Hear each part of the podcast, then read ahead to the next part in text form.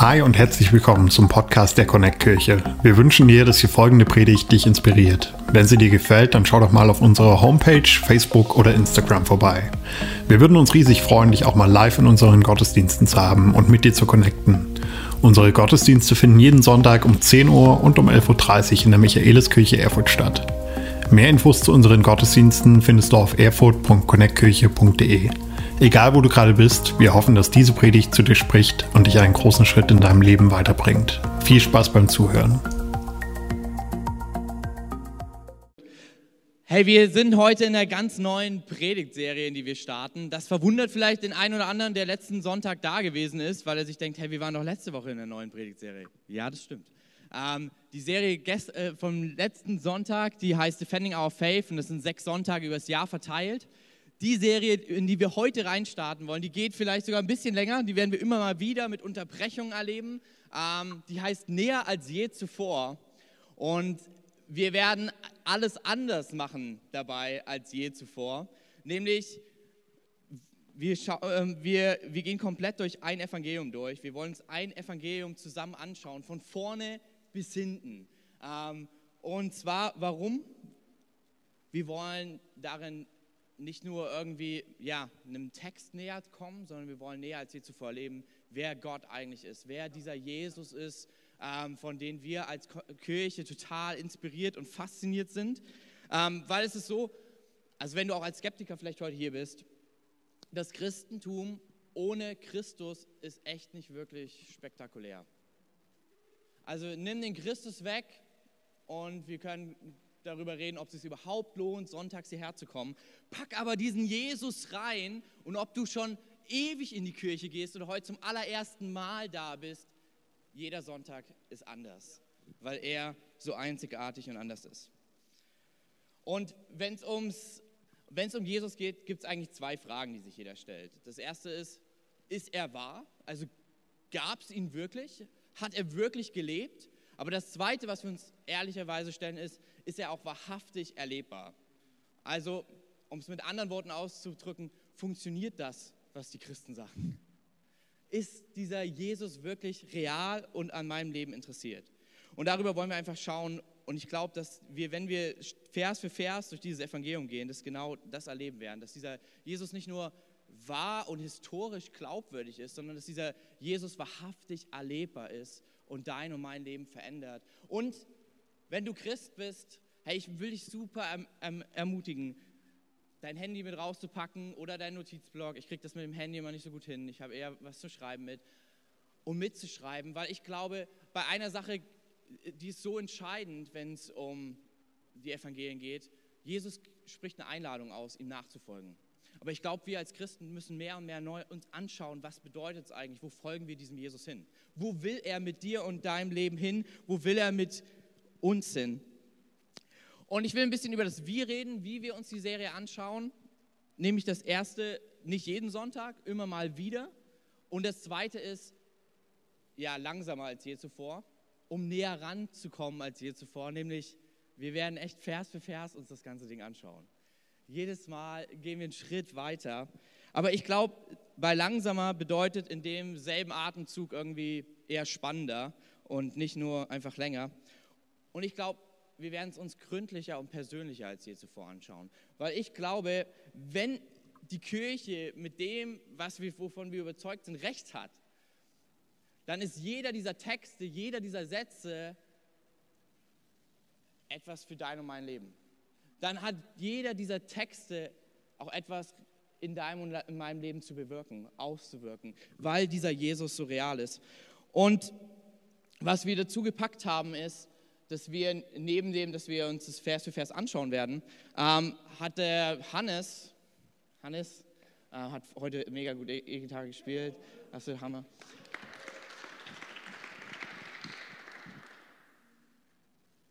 Hat der Hannes sich hingesetzt mit mir und wir haben was entworfen, einen Bibelleseplan extra für diese Serie näher als hier zuvor, wo du in 111 Tagen das komplette Matthäus-Evangelium entweder zum allerersten Mal lesen kannst oder auch sagen kannst, hey, das Ding, ich habe das schon gelesen, aber weißt du was, es ist das Evangelium, was am meisten mit dem ersten Teil der Bibel verwurzelt ist, mit dem Alten Testament. Und Vielleicht willst du sagen, hey komm, ich lese das, aber ich will schauen, wo sind die Wurzeln in dem ersten Teil? Was erfüllt sich in Jesus? Was macht ihn so besonders? Vielleicht haben wir haben, glaube ich, auch so eine Folie dafür da. Wenn wir die mal kurz, genau. So ist der Leseplan nämlich so ein bisschen eingeteilt. Du kannst entweder sagen, hey, ich habe noch nie in der Bibel gelesen, der absolute Hammer, dass du es jetzt wagst und gehst einfach Tag für Tag die Verse im Matthäusevangelium durch. Oder du sagst, das habe ich schon ewig gemacht, was, was soll mir das bringen? Ich glaube, da ist noch so viel mehr drin. Ähm, dann kannst du einfach, dafür stehen die Wurzeln, die Verse dazu dir anschauen, die sich erfüllen sozusagen im Neuen Testament. Und am Ende ist die Frucht da, weil wir beim Lesen einfach schauen und ich glaube zutiefst, dass Jesus zu uns spricht und zeigen möchte, wie dieser Text eine Auswirkung hat auf deinen normalen Alltag. Da, wo du täglich liest und erlebst, wie das, was du liest, auf einmal Jesus in deinem Alltag tut. Die Bibel nennt es ganz klassisch Früchte, deswegen haben wir gedacht, bringen wir euch auch ein paar damit. Genau. Und du findest den einfach, wenn du den QR-Code abscannst. Wir werden auch Material haben für die Kleingruppen, wo man Dinge vertiefen kann. Und ich würde sagen, jetzt haben wir so ein bisschen all die ja, Dinge davor geklärt, ähm, die so um die Serie herum passieren. Aber ich möchte jetzt mit dir einfach in den Text reinspringen. Und da muss ich dich schon mal von Anfang an vorwarnen. Wir sind im ersten Matthäus, Matthäus Evangelium Kapitel 1, Vers 1. Und ich war ja Skeptiker früher und habe da eine Bibel geschenkt bekommen. Und dann habe ich in dem Matthäus-Evangelium angefangen zu lesen. Und ich war wirklich so richtig gewillt und habe gesagt, okay, ich schaue mir jetzt an, was diese Christen, wo die, woran die glauben, womit die mich ein bisschen auch immer wieder nerven, dass ich das lesen soll. Und ich fange an und das erste Kapitel kommt irgendwie gefühlt nur Namen vor. Namen, die ich kaum aussprechen kann und die auch einfach nichts in meinem Leben zu tun haben. Und ich dachte mir, toll, ich bin so voll motiviert und ihr macht es mir echt schwer. Ganz im Ernst, wie kann man denn bitte so starten? Du willst die beste Botschaft angeblich rüberbringen und du fängst mit Namen an, die ich mir noch nicht mal trauen würde, jemanden, wo sich manche Namen eher wie Beleidigungen anfühlen, meine Kinder jeweils so zu nennen. Und das ist das Faszinierendste und Inspirierendste, was du hast. Und um es euch ein bisschen leichter zu machen, habe ich mir den besten Vorleser mit der attraktivsten Vorleserstimme, die ich finden konnte in der Connect-Kirche, äh, gefragt, ob er nicht für uns den Text vorlesen kann. Ich dachte, vielleicht macht das ja was mit dem Text. Ähm, also würde ich sagen, ihr könnt eure Bibel gerne aufschlagen. Zweiter Teil der Bibel, erstes Buch, erstes Kapitel, die ersten 17 Verse. Und ihr könnt dieser ja, ihr werdet es sehen, ihr werdet merken, äh, so wow. Ähm, dieser wunderbaren äh, Vorleserstimme folgen und Christoph wird euch verzaubern und vielleicht den Text auch lebendig machen. Wir werden es sehen. Matthäus 1, Verse 1 ähm, bis 17. Das Buch vom Ursprung und der Geschichte von Jesus Christus, der ein Sohn Davids und der Nachkomme Abrahams war. Abraham war der Vater von Isaak, Isaak von Jakob, Jakob von Juda und seinen Brüdern. Juda war der Vater von Peres und Serach. Ihre Mutter war Tamar. Peres von Hesron. Hesron von Ram. Ram war der Vater von Aminadab. Aminadab war Aminadab von Nachschon. Nachschon von Salmon. Salmon war der Vater von Boas. Seine Mutter war Rahab. Boas war der Vater von Obed. Seine Mutter war Ruth. Obed, der Vater von Isai. Isai war der Vater von David, dem König. David von Salomo. Seine Mutter war die Frau von Uriah. Salomo war der Vater von Rehabeam. Rehabeam von Abia. Abia von Asa. Asa von Joschafat. Joschafat von Joram. Joram von Uziah. Uziah von Jotam. Jotam von Ahas, Ahas von Hiskia, Hiskia von Manasse, Manasse von Amos, Amos von Joschia. Joschia war der Vater von Joachim, Joachim und seinen Brüdern. Dann kam die Verbannung nach Babylonien. Als die Verbannung von Babylonien vorüber war, wurde Joachim Vater von Shealtiel, Shealtiel von Zerubabel, Zerubabel von Abihud, Abihud von Eliakim, Eliakim von Asor, Asor von Sadok, Sadok von Achim, Achim von Eliud, Eliud von Eliasa, Eliasa von Matan, Matan von Jakob, Jakob von Josef. Josef war der Mann von Maria. Maria war die Mutter von Jesus, der Christus genannt wird. Alle Generationen zusammen sind von Abraham bis David 14 Generationen. Von David bis zur Verbannung nach Babylonien 14 Generationen. Von der Verbannung nach Babylonien bis zu Christus 14 Generationen. Das ist der Hammer.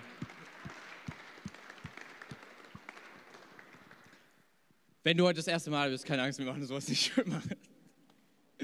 Aber ich dachte, ich wollte einfach mal, dass wir das spüren, was ich damals gespürt habe, was du vielleicht zum ersten Mal spürst. Oder wenn du schon lange Christ bist, du das halt einfach verdrängst und nicht so tust, als ob das so ist. Aber so ging es mir und ich lese es und dann war irgendwann mal so der Name Achim und ich dachte, ach krass, Achim ist auch dabei. Also, es war super strange. Und irgendwie frage ich mich, okay, Matthäus, ehrlich, so, du willst, dass ich ein Buch mit 28 Kapitel lese und du startest es so. Ist es dein Ernst? Und deswegen habe ich gedacht, wenn wir uns dieses Evangelium anschauen wollen und wenn wirklich Jesus darin näher ist als je zuvor, hey, dann müssen wir auch den Text uns äh, unter die Lupe nehmen. Und ich habe ganz schnell gemerkt, dass dieser Text ja für Leute vor über 2000 Jahren geschrieben ist. Und für die klang das nicht so wie für dich und für mich, sondern, ich weiß nicht, kennst du das, wenn du irgendwo jetzt hier rumfährst und du siehst so große Bildreklamen und dann ist ein Konzert, also ich, ich rede so vor Corona, ja, ähm, und dann guckst du erstmal, wer geht da hin, äh, wer tritt da auf, oh, spannende Namen, die begeistern mich, oder du guckst, oh, Topspiel, Freitagabend, und dann siehst du aber, dass irgendwie Bielefeld gegen Bochum spielt und denkst dir, krass, dass ihr das Topspiel nennt. Also wir, wir, wir schauen immer nach ähm, gewissen Dingen, wo wir sagen, boah, lohnt sich das? Hat sich das gelohnt? Oder auch bei christlichen Veranstaltungen, wir sind ja gar nicht anders. Und es ist so, ich freue mich jetzt schon drauf. Ich habe hier das Christewill in der Hand. Und wir machen das nämlich mit diesen Listen auch. Und dann ist nämlich hier unten mit dabei Andreas, Daniel Harter, DJ Faith und, und, und. Und du denkst dir so, oh, wenn du ein paar von denen kennst, boah, krass, ey, ich glaube, ich sollte da mal hingehen in 100 Jahren wird jemand sich wahrscheinlich denken, wer ist dieser DJ Faith? So, ähm, und ich glaube, ähnlich ist es leider für uns, wenn wir uns diese ersten Verse angucken. Aber ich persönlich denke, dass, Jesus, äh, dass Matthäus richtig was damit geplant hat. Matthäus war einer von den zwölf Freunden, die mit Jesus über drei Jahre unterwegs waren. Und er sagt, ich muss das an den Anfang packen, weil es dann die Leute der damaligen Zeit unbedingt lesen wollen. Und er hat scheinbar nicht an uns dabei gedacht. Aber diese Namen, die standen mit Erwartungen. Ähnlich wie wenn du auf einem Flyer, auf einer Einladung gewisse Namen liest, du im Fernsehen siehst, dass gewisse Shows stattfinden. Sie stehen mit Versprechen und Erwartungen, die Personen implizieren. Und ähnlich ist es ganz am Anfang vom Matthäus-Evangelium. Dort ist es so, das Wort Ursprung schauen wir uns gleich nochmal an. Aber als allererstes steht dort das Buch vom Ursprung und der Geschichte von Jesus Christus, der ein Sohn Davids war und ein Nachkomme von Abraham. Und Ursprung, was, was Matthäus gleich von Anfang an deutlich machen will, hey, hier geht es um die Geschichte, die Jesus schreibt. Hier geht es um den, der mein Leben persönlich komplett auf den Kopf gestellt hat. Hier geht es um den, wenn du weiterliest, von dem ich dir erzählen will, der das Faszinierendste, die faszinierendste Person in meinem Leben war. Und soll ich dir was sagen? Er stammt sogar von faszinierenden Personen ab. Und diese drei Namen, die dort stehen, Christus, Sohn Davids, Nachkomme Abraham, die vielleicht für dich und für mich erstmal so, okay, was sollen wir da machen? Die haben Versprechungen, Erwartungen impliziert. Die standen für etwas. Und zwar stand Christus für etwas, worauf das ganze Volk damals gewartet haben. Und ich darf dir was verraten. Die drei Versprechen und Erwartungen, die in diesen Leuten verbunden sind, sind dieselben Erwartungen und Versprechen und Sehnsüchte, die du und ich haben. Warum sie so aktiv und aktuell auch für dein und mein Leben sind. Nämlich es war so, dass zu der Zeit, als er schreibt, Israel von den Römern besetzt war. Und das Einzige, wovon Leute geträumt haben, mit welchem Traum sie abends ins Bett gegangen sind und morgens mit der Erwartung aufgewacht sind, ist, dass endlich sie irgendjemand von den Römern befreit. Dass endlich jemand sie zu einem freien Volk werden lässt. Und dieser Traum war hunderte von Jahren alt, weil bevor die Römer waren, waren die Griechen und bevor die Griechen waren, waren die Babyloner und irgendwie durfte jeder mal Israel besetzen. Aber es gab da dieses eine große Versprechen schon seit der Wegführung von Babylon, dass Gott einen Retter schicken wird, der sie befreit und sie in die Freiheit führt. Und darauf warteten sie eigentlich ihr ganzes Leben. Und was Matthäus sagt ist, diese Befreiung, von der will ich euch erzählen, diese Befreiung ist das erste Versprechen, was ich für euch habe. Es ist endlich soweit. Es kommt der, der euch befreit. Und ich glaube, wir, wir, wir sind im selben Boot wie Israel damals.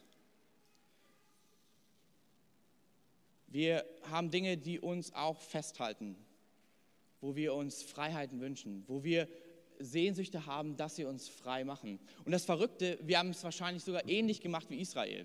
Israel hatte keine Lust mehr von den Griechen unterdrückt zu werden, hat sich bei, in Rom gemeldet und hat die Römer um Hilfe gerufen. Und ja, die Geister, die du riefst, wirst du irgendwie nicht mehr los und schon haben sie Israel besetzt. Und ich glaube, ähnlich ist es mit deinem und meinem Leben. Es gibt Dinge in deinem und meinem Leben, die wollten wir eigentlich schon lange mal anpacken, aber wir riefen Geister, die uns halfen, sie zu verdrängen. Ich sage es ganz bewusst so, weil heutzutage musst du ähm, Problem, du musst Probleme nicht angehen, du musst dich auch noch nicht mal vor ihnen verstecken, du kannst sie einfach verdrängen, dass du sie anfängst zu vergessen. So es ist so einfach. Gestern Abend, wir haben unseren Smart TV nochmal neu einstellen müssen und boah, es hat glaube ich eine Dreiviertelstunde gedauert, bis ich all die Streaming-Plattformen, die wir irgendwie hatten, unser Passwort dort ein, eingeben sollte und ich dann gemerkt habe, Katharina, sag mal, was machen wir eigentlich in unserem Leben? So gefühlt streamen wir irgendwie alles weg, oder? So, wenn bei Apple TV nichts läuft, dann wahrscheinlich bei Netflix. Und wenn bei Netflix nichts läuft, dann ist ja immer noch Brian und Disney da. Und wenn, wenn das nicht geht, gibt es auch noch auf YouTube gute Sachen. So, und ich glaube, ähnlich sieht unser Leben heutzutage aus. Es ist sehr schnell und die Dinge, die dich beschäftigen, die Fragen, die du hast, die Dinge, wo du eigentlich merkst, hier läuft etwas schief und du bräuchtest eigentlich Freiheit,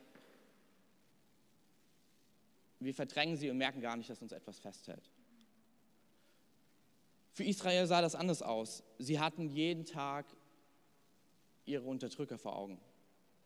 Und was Matthäus ganz am Anfang schreibt, hey, ich möchte euch von dem erzählen, der wirklich befreit. Und was wir merken werden in der Zeit, wenn wir in diesem Evangelium unterwegs sind, er befreit nicht nur von irgendwelchen Unterdrückern und Besatzern, er befreit von größten, dem größten Unterdrücker, den es jemals gab, nämlich den Tod selbst, der das Leben beendet und der uns ewig von Gott trennt. Und er sagt, hey, von diesem Befreier handelt mein Buch. Von diesem Befreier handelt mein Buch. Und ich möchte dich ganz kurz mit reinnehmen. Da ist noch eine zweite Hoffnung, die du hast. Die erste Hoffnung ist, Gott befreit.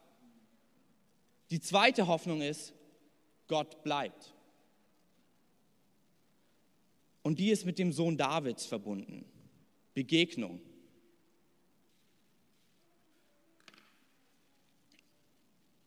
David ist damals König geworden und Gott hat gesagt, hey, das ist der König nach meinem Herzen. Er wird euch reinbringen etwas, wo ich bei euch bin und ihr mein Volk seid und ich euer Gott bin. Und aus ihm wird einer noch kommen, bei dem ist die Königherrschaft nie zu Ende. Bei dem ist es immer möglich, dass ich nah bei euch bin.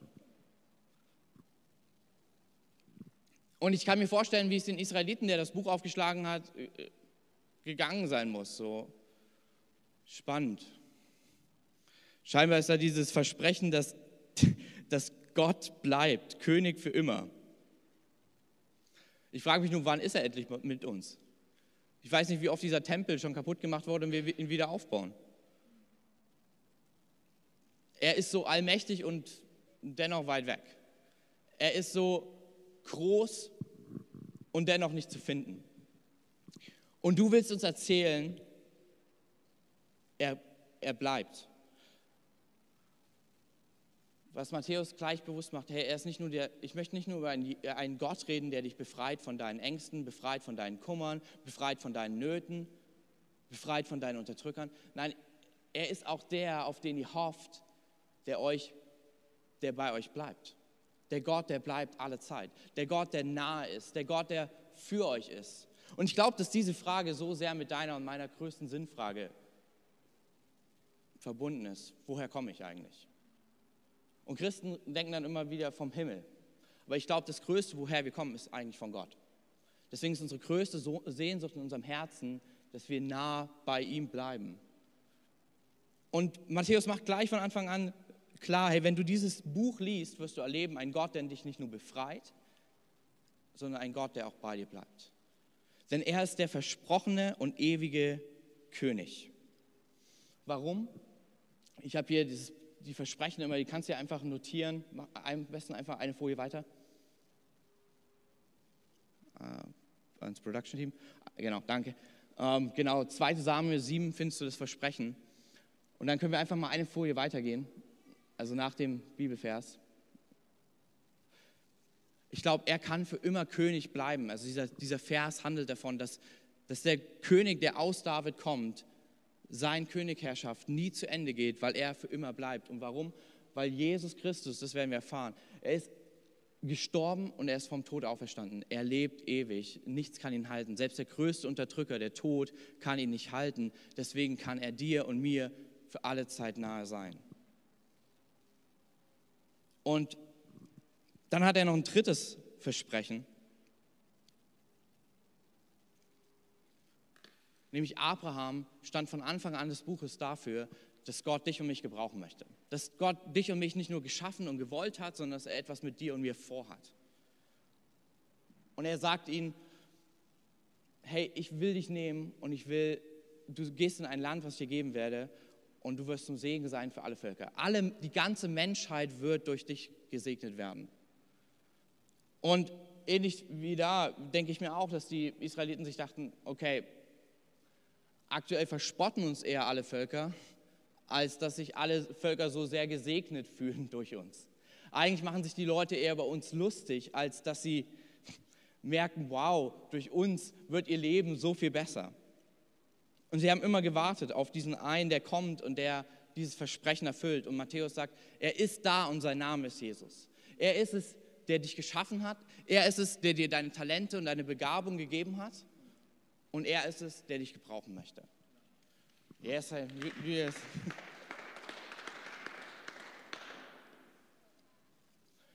Ist so verrückt. Du und ich, wir sind mit Talenten gesegnet. Ähm, Leute sind hier, die, die krasse Ärzte sind, Leute sind hier, die tolle Lehrer sind. All diese Sachen, Sportler, Musiker. Aber darf ich dir etwas verraten? Das kommt nicht von ungefähr. Klar hast du einiges dafür getan, aber irgendjemand hat dir dieses Talent gegeben. Und ich würde sagen, ich nenne es Berufung, Berufung und Segnung. Es war nämlich der Gott, der dich geschaffen hat mit diesen Talenten. Und warum? Um ein Segen für andere zu sein. Und er sagt, Matthäus sagt, hey, das ist dieser Jesus, von dem ich euch erzählen möchte. Dieser Jesus, in dem die drei größten Versprechen wahr werden. Hey, der dich befreit von all dem, was dich festhält, der bei dir bleibt, egal wie fern du dich von allem fühlst, und der, der dich geschaffen hat und du nicht einfach nur hier irgendwie existierst und der ein Tag nach dem anderen geht zu Ende, sondern er möchte dich gebrauchen. Du bist hier, um ein Segen zu sein. Und auf einmal fühlt sich das Ganze ein bisschen anders an. Und zwar kommen danach immer noch die Namen, von, wo, ich, ja, wo ich mir denke, ich kann die immer noch nicht vorlesen. Aber er will uns einfach zeigen, hey, dieser Jesus, der kommt, er stammt sogar von all diesen Leuten ab. Er stammt von Abraham ab, der, durch den du berufen wirst. Er stammt von David ab, dem König, dem das Versprechen gegeben wurde, einer seiner Nachkommen. Er wird der König sein, der bleibt. Er stammt von denen, die in die Verbannung gegangen sind, ab, denen das Versprechen gegeben wurde. Es wird aus euch ein, ein Retter kommen, der das Volk befreien wird von all ihren Nöten. Und sie werden ihn Christus nennen. Und danach kommt dieser weirde Text, mit dem ich nochmal ganz kurz mit dir mir anschauen möchte. Dann heißt es, alle Generationen sind 14 von Abraham bis David, 14 von David bis zur Verbannung und 14 von Babylon bis zu Christus.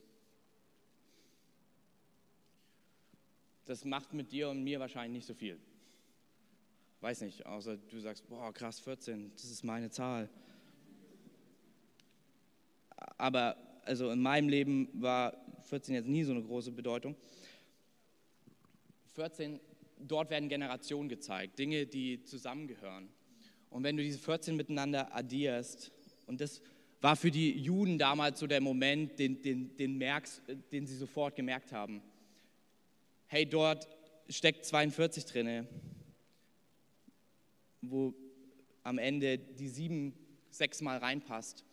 Und die sieben hatte eine wichtige, war, war extrem wichtig für die Juden. Die sieben ist nämlich die Zahl der Vollkommenheit. Die sieben ist die Zahl der, des Erschaffenswerden, des, dass etwas Neues geschaffen wurde. Und Matthäus zeigt ihnen, hey, es sind sechs Generationen schon rum.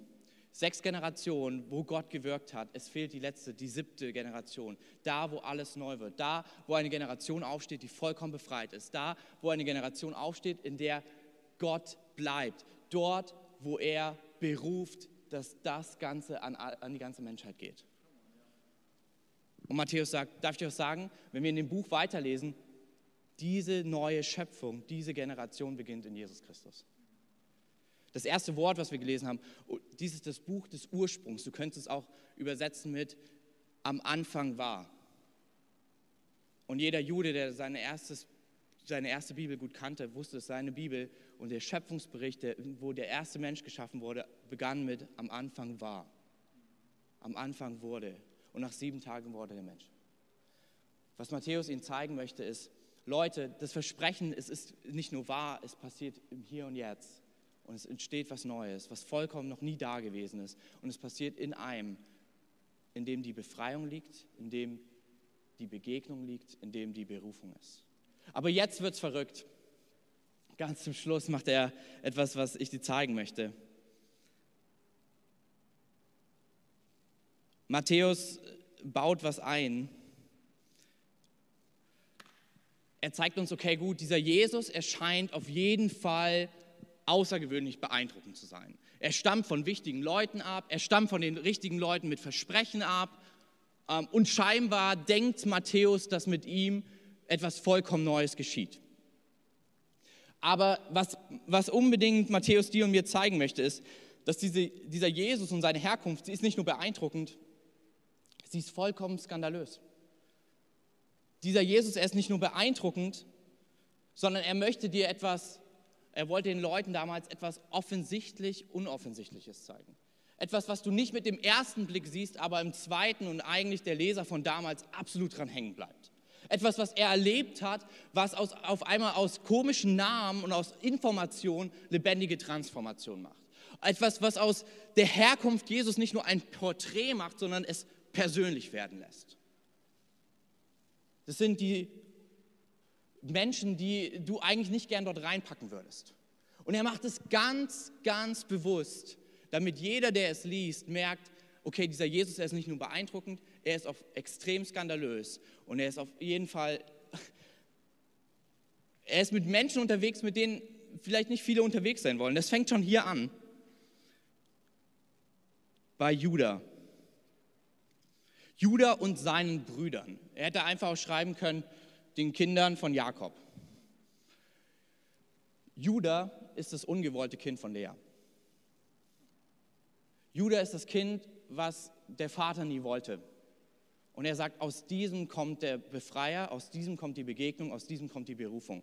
Und er geht weiter und er sagt, und die zwei stammen von Tama ab. Die Kids sind bei Prostitution entstanden auch vielleicht nicht die Leute, wo du denkst, hier bahnt sich der Weg der Rettung durch.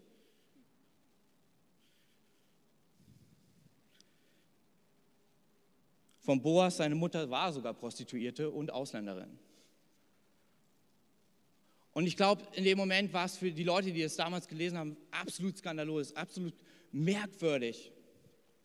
Und dann haben sie gedacht, okay, gut, scheinbar ist dieser Jesus beeindruckend, skandalös von Abraham bis David, aber mit David, mit dem Bleiben Gottes, wird sich das Ganze schon irgendwie wieder einrenken.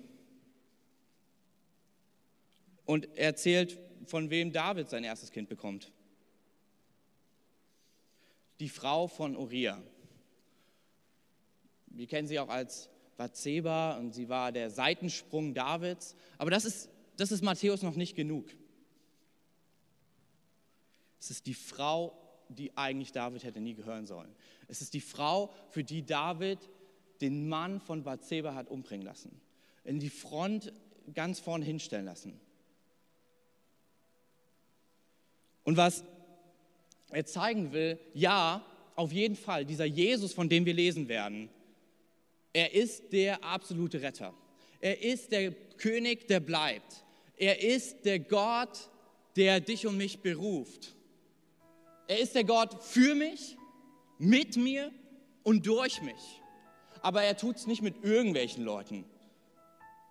Er tut es mit Leuten, die eigentlich nicht in so ein Ding reingehören würden.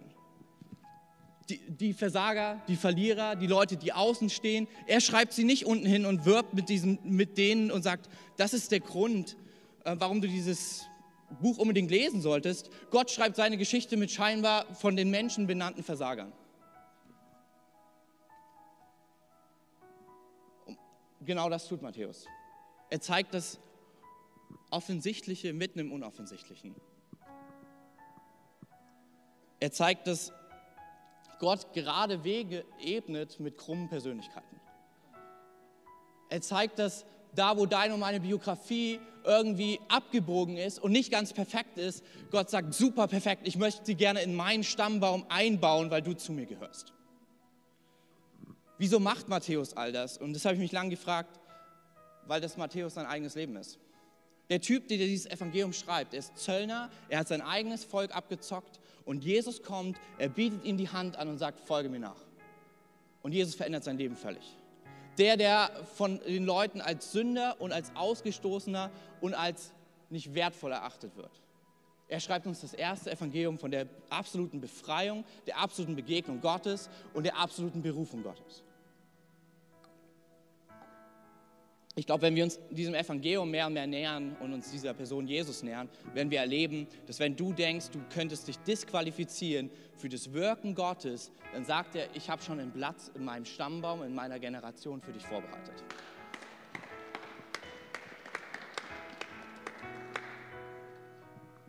Matthäus wird gerufen von Jesus und sagt, komm, folge mir nach. Und er lässt sein altes Leben hinter sich, lädt all seine Freunde ein.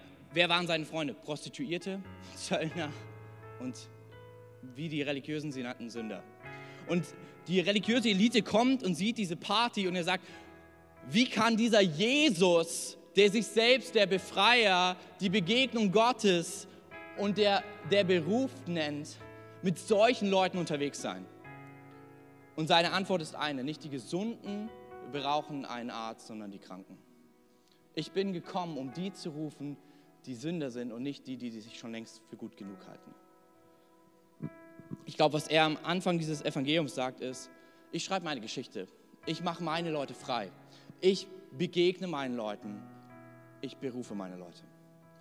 Die einzige Frage, die sich stellt, ist, ob du die Hand annimmst, wie in diesem Bild von unserem Logo, und sagst, wenn er sagt, komm, folge mir nach, ich nehme diese Hand an. Das ist eine Einladung, die neue Lebensgeschichten schreibt, die auf krummen Bahnen gerade Wege ebnet. Und ich glaube, er will es mit dir und mir tun, mit uns als ganze Kirche. Hey, darf ich etwas sagen? Ich liebe eine Sache an Kirche und ich liebe das bei uns. Kirche ist ein Ort, wo unperfekte Menschen zusammenkommen, um einem perfekten Gott zu begegnen. Kirche ist ein Ort, wo du nicht der Allerbeste in allem sein musst, sondern es reicht, wenn du die Hand des Besten annimmst. Kirche ist ein Ort, wo du viele Fehler der Vergangenheit mitbringen kannst, aber die zehn Minuten, äh, die Stunden deiner Vergangenheit nicht so viel Wert haben wie die zehn Minuten der Ewigkeit, wo du seine Hand angenommen hast.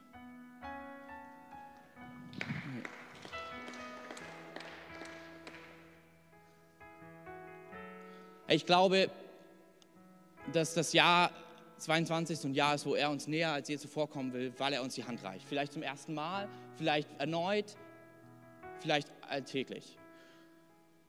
Und ich glaube, was er uns am Anfang schon sagen möchte, hab keine Angst, dass du scheitern kannst, weil ich bin mit denen, die gescheitert sind. Hab keine Angst, dass dein Leben und deine Taten nicht reichen, denn mein Leben, denn ich bin das Leben und meine Tat hat gereicht.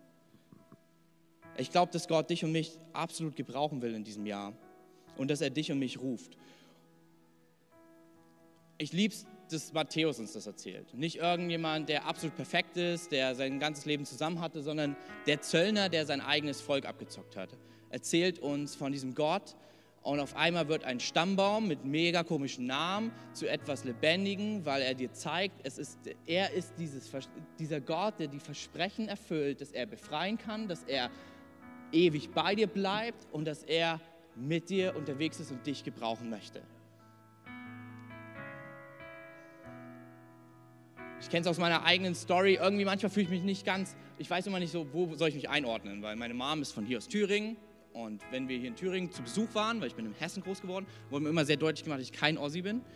Wenn wir bei uns im Dorf waren, hatten wir aber so blöde Sätze wie, dass der Nachbar sagt, oh, die kommen aus dem Osten, weil im Osten waren immer alle aus der Stasi und so weiter. Ähm, und irgendwie war ich immer so, so mittendrin und auch nicht richtig dabei. Ähm, habe das äh, als Arbeiterkind so ein bisschen auch so erlebt. Und ich fand es so krass, als Jesus mir begegnet ist, mitten im Krankenhaus, als ich dieses, diese, dieses Buch gelesen habe und die Evangelien gelesen habe und ich habe gemerkt, nicht am Stammbaum, das ist erst später gekommen, aber mit den Menschen, die, denen wir im Matthäus-Evangelium begegnen werden. Hey, Gott gebraucht nicht, du musst nicht perfekt sein, damit er dich ruft, sondern du musst nur bereit sein, dass er dich rufen kann.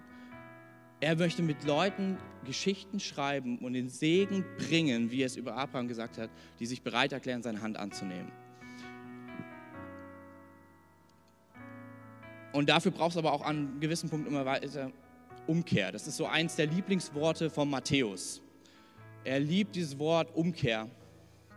Oder wir übersetzen es mit Buße tun, aber ich glaube, das ist ein bisschen falsch, ähm, weil wir damit immer nur an das Bußgeld bei Fahrtickets denken, sondern Umkehr, was Umkehr eigentlich bedeutet, ist, ich wende mich ab von der alten Lebensweise, die ein Leben, aktiv, die aktiv sagt, hier schließe ich Gott aus, und wende mich hin zu Gott und sage, dein Wille soll in meinem Leben kommen und passieren. Und ich möchte dich und mich ermutigen, dieses Jahr als ein Jahr zu sehen, wo wir sagen, okay, wo, was hält mich fest? Wo brauche ich Freiheit? Wo lasse ich Dinge los, um seine Hand anzunehmen? Hey, wo begegne ich ihn? Denn er hält seine Hand hin täglich.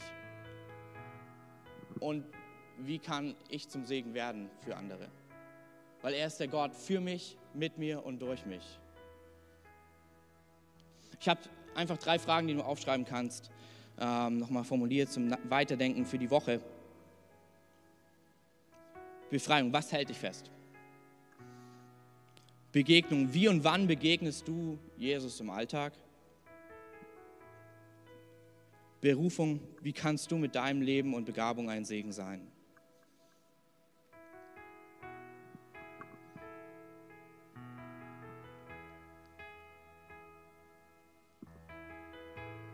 Alright, ich würde einfach nochmal gern für uns beten, weil ich glaube, wenn wir ihm näher kommen wollen als je zuvor, müssen wir verstehen, er braucht nicht dein perfektes Leben, aber er will gern was wirken. Und zwar sein Versprechen. Völlige Freiheit für dein Leben. Völliges mit dir sein. Der Himmel ist kein entfernter Ort, sondern der Himmel ist das, wo Gott ist. Und er möchte, dass der Himmel in deinen Alltag kommt. Darüber werden wir viel noch in dieser Serie reden. Aber er möchte es auch durch dich tun. Er möchte nicht nur, dass es in deinem Wohnzimmer bleibt, in deiner stillen Zeit, wo du ein paar Sätze liest und dir Sachen in dein Tagebuch schreibst, sondern er möchte es mitten in deinen Alltag bringen. Die Liebe, die er dir gibt, soll dich bewegen zu den, zu den Menschen, die er so sehr liebt. Und ich glaube, er geht damit jeden von uns an verschiedene Punkte. Und ich glaube, es wird echt extrem was verändern in diesem Jahr. Jesus, ich danke dir für jeden Einzelnen von uns. Ich danke dir, dass du der Gott für uns, mit uns und durch uns bist. Dass du der Gott für Befreiung bist. Dass du Gott mit uns bist, weil du bleibst. Und dass du der Gott durch uns bist, weil du berufst, weil du uns eine Berufung gegeben hast. Und nichts kann dich aufhalten, diese mit uns zu erfüllen. da wo wir deine Hand annehmen. Und ich bete für uns als ganze Kirche. Ich bete dafür, dass wir dieser Ort bleiben, ähm, wo jeder kommen kann. Nicht perfekte Menschen, die einem perfekten Gott begegnen. Menschen, die nicht hier reinkommen, weil sie ihr Bestes gegeben haben, sondern weil du der Beste bist. Menschen, mit denen du Geschichte schreibst und die du veränderst, weil sie deine Hand annehmen.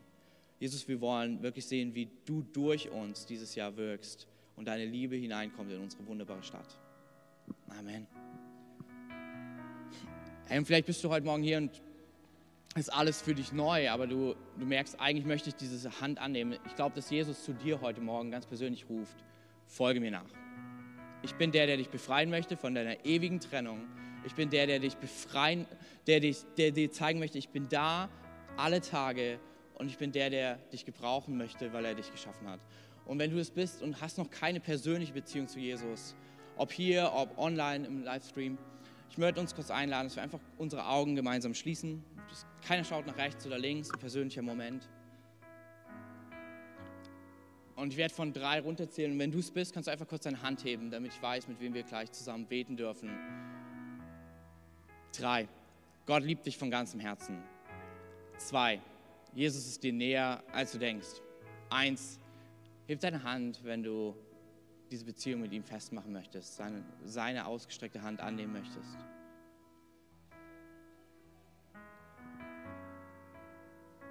Alright, ihr könnt gerne die Augen wieder öffnen.